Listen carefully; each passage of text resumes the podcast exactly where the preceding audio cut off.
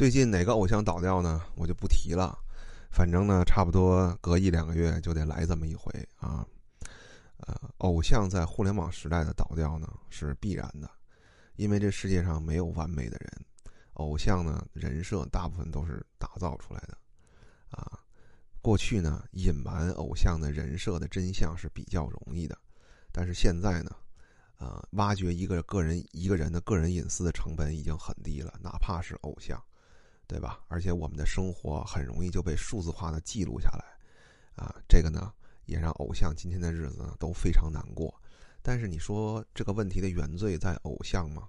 并不是啊。后面我来给大家详细讲讲。我们人类中啊有某一个性别的人呢，他总喜欢用简单的理论去解决复杂的问题。比如说面对婚恋和爱情的时候呢，他们想到的解决方式就是找一个完美的人来爱我。啊，那么你可以看到，所有的偶像的人设都是奔着这两条去的：第一，完美；第二，爱他啊。这个最近倒掉的这位呢，虽然他也是一个非常有真材实料的音乐人啊，但是众所周知，陶喆也是一个真材实料的音乐人。为什么陶喆没有他火呢？因为他没他帅呀，对吧？啊，这个真世界的真相呢是。你要配得上一个美好的东西，你就要自己先变美好，而且你要认识到这个世界的真相，对吧？那么位于人类人类精华的这个顶部存在的那些阿尔法男性的真相，就是他们都是倾向于多偶制的。哼，你愿意不愿意相信是你的事儿啊？当然，人家也知道你不信，并且你接受不了这种真相，所以人家造出来一个六边形战士，对吧？啊，帅气多金，还还专情啊。啊，你接受不了这个事儿，你崩了，那你肯定不会恨自己，你会恨他，对吧？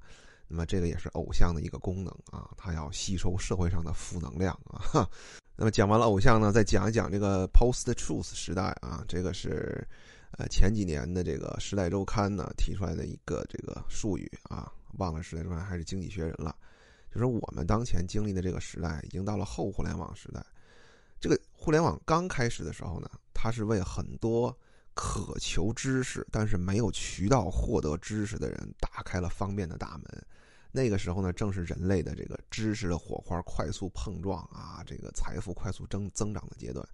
但是说实话啊，每个人的天赋不同，你把互联网端到他脸上，有的人从上面获取知识，有的人从上面呢，只想为无知的自己找到认同啊。今天早上有一个投资人给我发了条信息啊，他说这个。呃，通过这件事情啊，我看到的是什么呢？就是我本以为互联网会让很多井底之蛙有机会知道这世界上还有大海和天空，啊，但是，呃，一个很尴尬的事实就是，一大堆的井底之蛙在互联网上互相连接以后啊，他们互相印证，证明这个世界就只有井口那么大。我们每个人的本能啊，都是只愿意相信自己愿意相信的东西。那在以前呢，媒体没有这么发达呢，呃，一个不正常的人找到能让自己 愿意看的东西是很复杂的、很难的，所以呢，他很他他被真相捶打的次数就多啊，他变变为正常的概率就大一些。但是到了后互联网时代呢，真的啊，自媒体太发达了啊，大家为了流量、为了钱，呃，你愿意听什么我就给你说什么，对吧？我们人口基数这么大。啊，你的观点再稀奇古怪，可能全国找到十万个和你一样想法的人也不难。那为了挣钱，我就迎你所好，对吧？我就说你爱听的。然后你找到了这样的社群和组织以后，只会让你的认知越来越狭隘，对吧？那么第三点呢？呃，这个我们这个时代呢，呃，两性在踢爆这个私德方面的问题的时候呢，社会成本是完全不同的啊。啊，应该说呢，呃，最近倒掉的这位呢，按照我的农夫和猎人模型，算是顶级猎人了啊。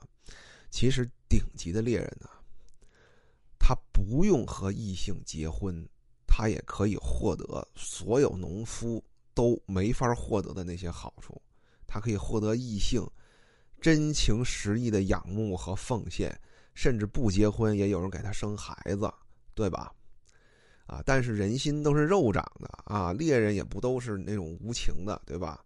那么最近这位呢，他显然他是一个呃，还是带有一些农夫属性的猎人，他心软了，他想给这个女孩子一些呃承诺和未来，然后他结婚了，啊，然后这个女性女性哈，实际上她还是无法接受这个事情的真相，她真正的接近了一个阿尔法男性的时候，她崩坏了，对吧？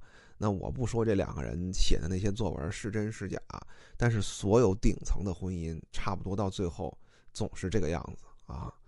那么这件事情带来的影响其实是非常不好的啊。我们现在这个呃人口越来越出生率越来越低，是因为这个结婚意愿越来越低啊。很多女人就很飘啊，她觉得啊，你看现在女人都不想结婚了，你错了啊。决定结不结婚的是掌握生产资料那一方。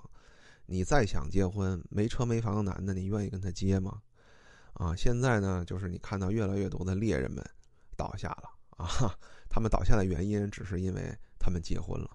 那你觉得这些拥有较多资源的优质男性的结婚意愿会上升还是下降呢？我认为这些人结婚意愿的下降，才是低生育率压垮他的最后一根稻草。你别看某博上那么多女的喷这位刚倒掉的人，你让他站在那些女人面前一对一的，还是会投怀送抱的。人呢就是这样，他就是不愿意承认事实，他就是愿意在网上重拳出击。